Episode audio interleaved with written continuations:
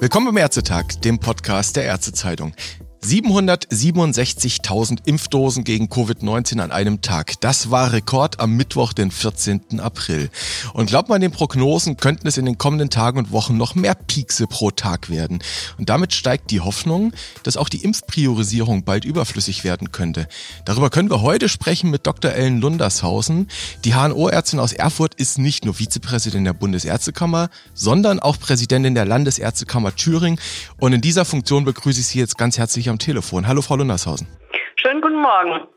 Guten Morgen. Frau Lundershausen, beginnen wir mal mit einer sehr hypothetischen Kasuistik. Die mache ich mal auf. Wenn Sie in der Praxis impfen würden bei sich und ich käme vorbei, also Anamnese, Anfang 40, keine Vorerkrankung, mithin also die allerletzte Impfgruppe. Würde ich dann bei Ihnen einen Pieks erhalten können? Im Moment nicht. Im Moment nicht, ganz offiziell. Und ganz persönlich gesprochen, würden Sie auch sagen, nein, bitte hinten anstellen, Herr Nössler? Also wenn wir jetzt von der jetzigen Woche ausgehen und wir impfen ja in meiner Praxis, dann würde ich auf jeden Fall zu Ihnen sagen, das geht im Moment noch nicht. Mhm. Sie sind im Moment noch nicht dran, so leid es mir tut. Ganz klare Ansage. Jetzt haben wir ja, wir impfen ja seit Ende letzten Jahres. Ich glaube, wir sind mittlerweile beim 116. Impftag, wenn man das zusammenrechnet. Und das heißt, dass mittlerweile unter den vulnerablen Personen wir ja mithin schon eine ordentliche Impfquote erreicht haben. Also das betrifft dann diejenigen, die pflegebedürftig sind, Vorerkrankungen haben, sehr alt sind. Das wissen wir alles. Mal ganz grundsätzlich dann überlegt, jetzt kommen wir nicht in eine Zeit hinein, wo das Priorisieren dann überhaupt noch Sinn ergibt? Also die Frage finde ich durchaus berechtigt. Wir müssen das natürlich immer abhängig davon machen, wie viele Impfdosen wir zur Verfügung haben. Ich bin der Meinung, die Priorisierung muss in den nächsten, ja, ich will nicht sagen Wochen, Tagen beendet werden, weil ich dann schon glaube, dass wir ab Anfang Mai genügend Impfstoff haben. So ist es jedenfalls vorausgesagt. Man weiß ja immer nicht, wie das dann am Ende aussieht. Aber es ist Zeit, die Priorisierung aufzuheben, wenn wir wirklich wieder uns einem normalen gesellschaftlichen, wirtschaftlichen Leben nähern wollen. Und ich denke da wirklich, dass dann auch wirklich mal Altersgruppen zum Impfen kommen müssen, die wirklich an diesem Leben teilnehmen. Mhm die Altersgruppen, die am Leben teilnehmen. Schauen wir doch mal, Sie haben gesagt, Sie impfen selbst in der Praxis. Schauen wir mal ja in die Situation und das, was da so berichtet wird von den niedergelassenen Ärzten und Ärzten. Da ist nicht nur die Anamnese zu machen, die Dokumentation, die Aufklärung, natürlich all das, auch das Handling mit den Impfstoffen. Hinzu kommt dann ja natürlich auch immer noch mal das Clustern nach der Patientenkartei. Also zu schauen, wer ist denn jetzt bitte zuerst dran? Und ein Rostocker Hausarzt hat am Freitag in diesem Podcast gesagt, ihm ginge es es vor allem darum, jetzt schnell und viel Impfstoff in den Arm zu geben. Ist das nicht eigentlich das Credo, worum es jetzt gehen muss, schnell und viel Impfstoff in die Ärmel zu bekommen? Das ist eigentlich das, was ich eben gesagt habe. Wir müssen impfen, impfen, impfen, wenn wir wieder zur Normalität zurückkehren wollen. Warum sollen wir nicht eine Verkäuferin impfen? Lehrer darf man bei uns in Thüringen inzwischen impfen. Die sind prioritär mhm. vorgesehen. Das fand ich durchaus wichtig und das war eine sehr, sehr gute Entscheidung, dass das so ist. Ja, alles. Verkauf, Verkäuferinnen, an Tankstellen, überall, wo Menschen aufeinandertreffen. Ich habe am, am Samstag erlebt auf dem Wochenmarkt, ja, da tragen die Menschen Maske, aber die die verkaufen, tragen keine Maske. Das sind alles hm. Leute, die in meinen Augen hochgefährdet sind, auch wenn die dann an der frischen Luft sind.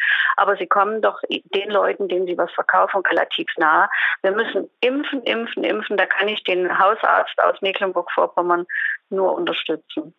Sie haben jetzt eben schon angedeutet, also im Moment, wenn ich jetzt zu Ihnen die Praxis käme, würden Sie sagen, naja, bitte einen Schritt nach hinten, du bist noch nicht dran.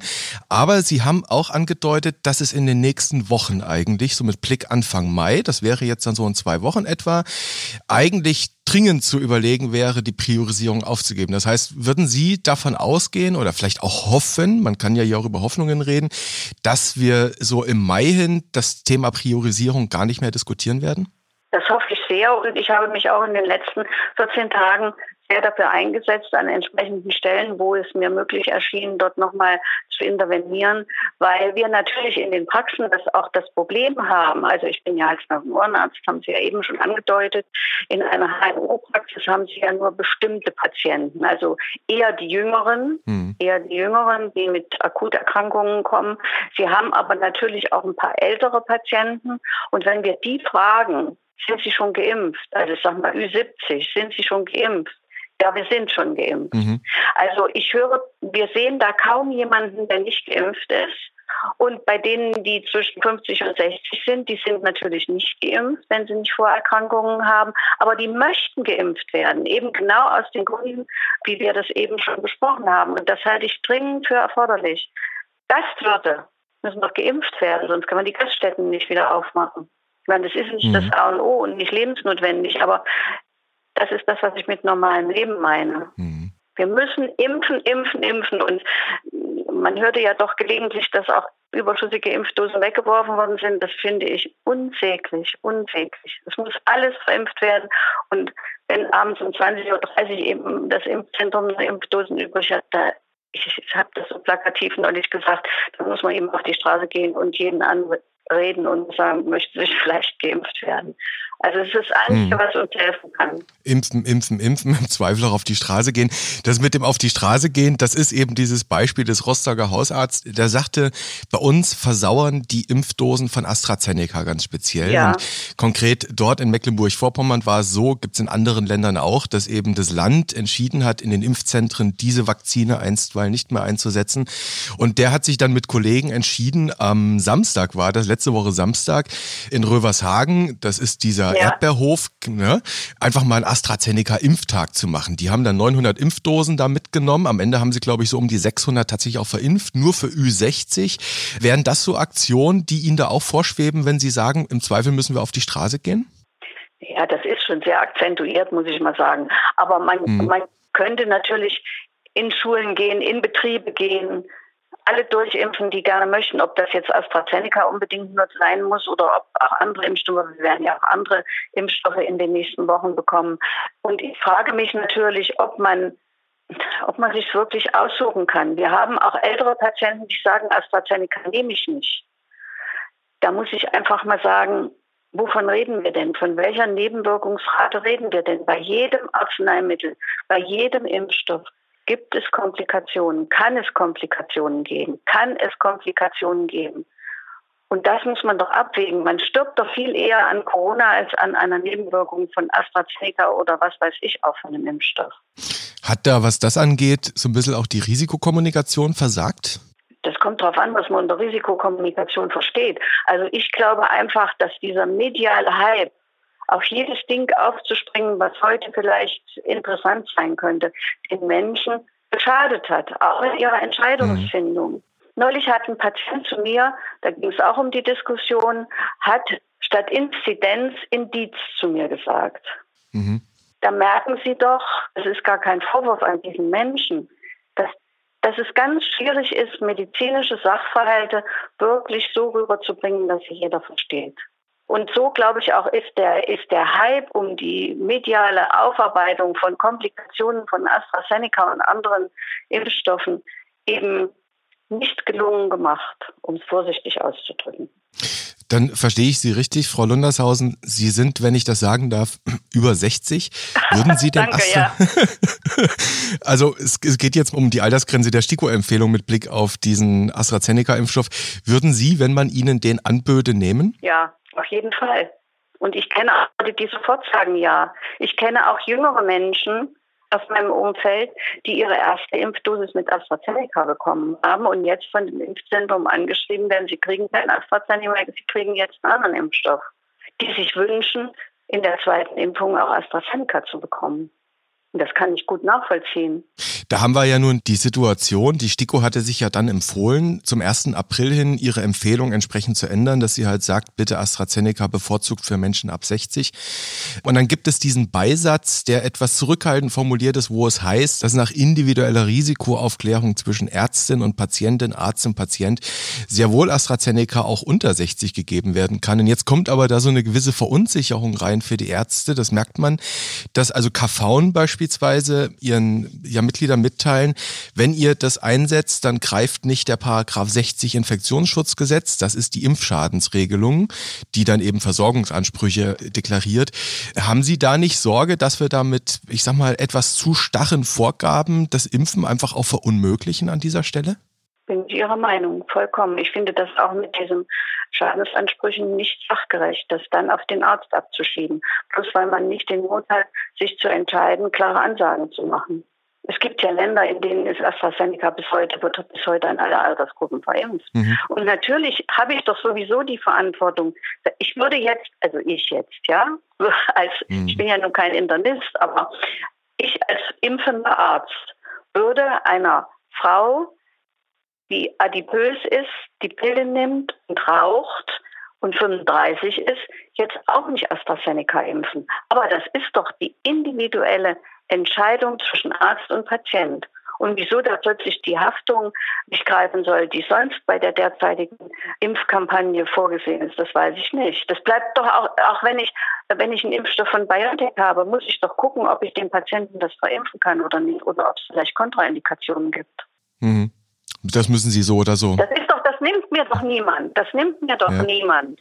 Also die Entscheidung zwischen Arzt und Patient bleibt bei jeder Behandlung im weitesten Sinne des Wortes. Und da gehört für mich auch das Impfen dazu. Also ich habe so ein bisschen rausgehört, es wäre so ein bisschen Ihre Kritik durchaus nicht unberechtigt, wenn der Bundesgesetzgeber, der ja in dieser Woche am Mittwoch das Infektionsschutzgesetz nochmal erheblich nachschärfen will, es wäre nicht falsch, wenn der Bundesgesetzgeber hier die Impfschadensregelung etwas ausweiten würde, sodass auch solche Impfstoffe zum Einsatz kommen könnten. Natürlich, selbstverständlich. Oder ich muss sagen, die gibt es gar nicht mehr. Mhm. Dann muss es dafür auch eine Begründung geben. Mhm. Wenn ich jetzt ein Arzneimittel anderer Art habe, was vom Markt genommen wird, weil es zu einer hohen Nebenwirkungsrate hat, und ich gebe dieses Arzneimittel trotzdem, und es gibt eine Nebenwirkung, dann bin ich in der Haftung. Mhm. So. Mhm. Und wenn ich AstraZeneca-Impfstoffe mal angenommen, nur angenommen, total verbieten würde, dann ist es für mich eine andere Frage, wenn ich es trotzdem nehme. Mhm. Aber so eine weiche, weichen Formulierungen immer, die finde ich nicht zielführend. Aber das ist ja auch für viele andere Dinge, die jetzt so in der Diskussion sind, ist ja genauso. Ja, es wird den Leuten nicht gerade leichter gemacht im Moment, ne? Nein. Was den Leuten, insbesondere natürlich ihren Kollegen in den Praxen auch nicht ganz leicht gemacht wird, ist das Thema Papier. Muss ich Ihnen nicht sagen, wenn Sie selbst impfen, also wir haben den Anamnesebogen, wir haben den Aufklärungsbogen, das Ganze muss dokumentiert werden, abgerechnet werden. Okay, das ist tägliche Übung. Ich habe das jetzt mal am eigenen Leibe am Wochenende erfahren. Ich habe für eine Freundin, die einen Termin im, natürlich Impfzentrum in dem Fall bekommen hat, das sind schlappe zwölf Seiten Papier pro Impfling, pro Impfung. Und ich sage nur wohl dem, der da einen Drucker hat. Wer keinen Drucker hat, der ist ja schon mal aufgeschmissen. Der kann sich das nicht aus, ausdrucken. Frau Lundershausen mit Stichwort im Zweifel auch auf den Straßen impfen. Nehmen wir es da in der Republik nicht im Moment ein wenig zu genau mit Aufklärung und Dokumentation? Sollten wir da nicht eigentlich ein bisschen unbürokratischer sein? Das betrifft aber nicht nur die Impfkampagne, das betrifft alles. Wir sind immer zu bürokratisch und machen es den Menschen schwer. Mhm. Also das ist ja nichts Neues. Ich glaube, in den Praxen, das kann ich Ihnen jetzt gar nicht ganz genau sagen, äh, weil natürlich auch die MFAs da einiges ableisten. Ja. Aber zwölf Bögen sind das nicht. In den Hausarztpraxen müssen Sie ja, da kennen Sie ja die Anamnese des Patienten. Mhm. Das ist ja, das Impfzentrum ist da nochmal was anderes. Aber wenn ich einen mir bekannten, seit Jahren bekannten Patienten impfe, ist das ja nochmal ein anderer Aufwand, als, als wenn ich jetzt einen Menschen impfe, den ich überhaupt noch nie in meinem Leben gesehen habe. Mhm. Und zum jetzigen Zeitpunkt brauchen wir natürlich eine gewisse, gewisse Regularien, einfach weil das RKI auch wissen muss, wie viele Menschen in Deutschland geimpft sind. Das ist im Moment wichtig. Mhm. Das äh, kann ich schon mit unterstützen, dass das im Moment eben so ist. Aber wir werden natürlich in naher Zukunft dazu kommen können und müssen, dass es viel unbürokratischer geht. Wenn Sie sich Grippeschutz impfen lassen, gehen Sie zum Arzt, der guckt, ob es eine, eine Kontraindikation gibt und dann kriegen Sie die Impfung und dann kriegen Sie einen Eintrag in Ihren Impfausweis und fertig. Mhm. Und der Arzt rechnet ab. Also es sind schon auch verschiedene Schritte. Ich weiß eben nicht, wie viele Schritte bei diesen zwölf Schritten dann noch dazugezählt werden. Also ich bin auch im Impfzentrum gewesen, ich habe keine zwölf Zettel gesehen. Okay, dann ist das vielleicht ein hessisches Spezifikum hier bei uns gewesen, dass es dann so umfangreich war. Im Moment, Frau Lundershausen, ähm, ist es ja noch so, dass die Impfzentren tatsächlich bei den Lieferungen etwas bevorzugt werden, in Anführungszeichen. Also da gibt es klare Regeln, wie viele Dosen da hinkommen. Und in Anführungszeichen der Rest geht dann an die niedergelassenen Ärzte. Jetzt wissen wir, wie viele niedergelassene Ärzte in der Republik tätig sind. Und die Forderungen werden hörbar lauter, das umzukehren. Also, dass man zunächst jetzt bitte erstmal nur die niedergelassenen Ärztinnen und Ärzte beliefert und das, was dann übrig bleibt, die Impfzentren erhalten. Jetzt mal ganz radikal gefragt, sind wir nicht irgendwann jetzt auch am Punkt, dass wir die Zentren dann schließen können? Also im Moment sind wir da sicherlich noch nicht an dem Punkt, dass wir die schließen können. Ich glaube, dass die im Moment noch sinnvoll sind und die waren ganz besonders zu Beginn der Impfkampagne natürlich notwendig, als noch hochgradige Priorisierung erfolgen musste. Mhm. Das kann ich Ihnen nicht genau sagen, wann ich das sagen würde. Ich würde das wahrscheinlich, wenn ich es entscheiden müsste, abhängig von dem Durchimpfungsgrad der Bevölkerung machen. Mhm. Wenn jetzt wegen 40, 45 Prozent der Bevölkerung geimpft werden, dann kann man die Impfzentren zumachen. Aber solange die noch besucht werden, und das muss man davon natürlich, wenn da nur am Tag drei Leute aufschlagen, die geimpft werden, dann muss man das Impfzentrum zumachen, kostet ja unsäglich viel Geld. Mhm.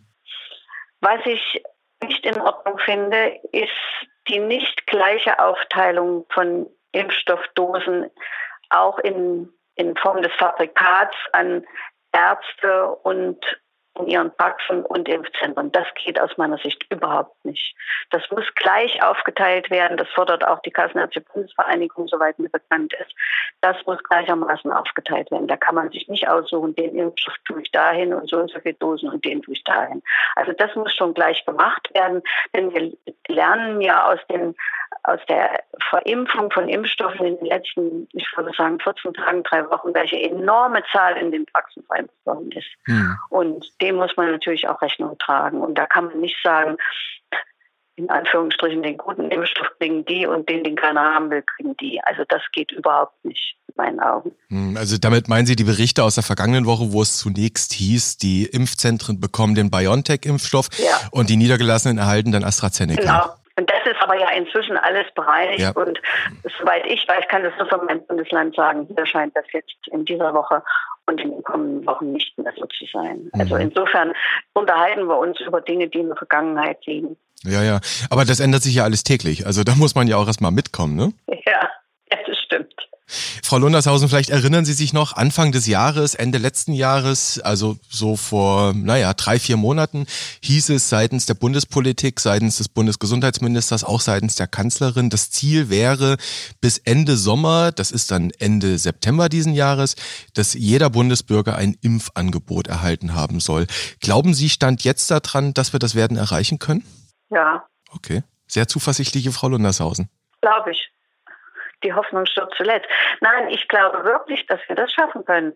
wenn die Arztpraxen eingebunden werden, genügend Impfstoff bekommen. Mhm. Und die kriegen ja auch, ich meine, das läuft jetzt seit kurzer Zeit, wenn die Praxen eine gewisse Routine bekommen, auch in der Verimpfung, ob sie das in ihrer Praxis machen, also in ihrem normalen Praxisbetrieb einarbeiten oder extra Impfsprechstunden machen, dann werden wir das, werden wir das schaffen. Ich sehe da kein Problem. Und genügend Impfstoff da ist natürlich.